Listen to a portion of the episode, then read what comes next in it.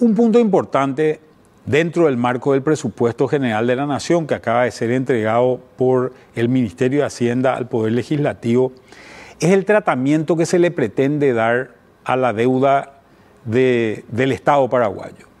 Concretamente se está hablando de una emisión que oscilaría entre los 500 y 600 millones de dólares para el año 2021.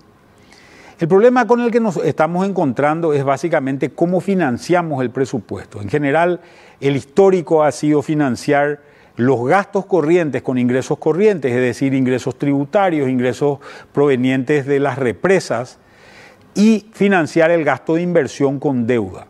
Sin embargo, durante el año 2020 se ha incrementado mucho el nivel de deuda que se ha tenido, fundamentalmente por efecto de la pandemia y por efecto de los gastos que se han generado alrededor de la pandemia, fundamentalmente en el Ministerio de Salud y fundamentalmente en transferencias que se han generado sobre todo a personas y empresas durante este año. Esto ha incrementado el nivel de deuda de manera significativa y ha hecho también de que posiblemente el servicio de la deuda vinculado fundamentalmente a los intereses se eleve en valores de arriba posiblemente de los, de los 150 millones de dólares para el año 2021.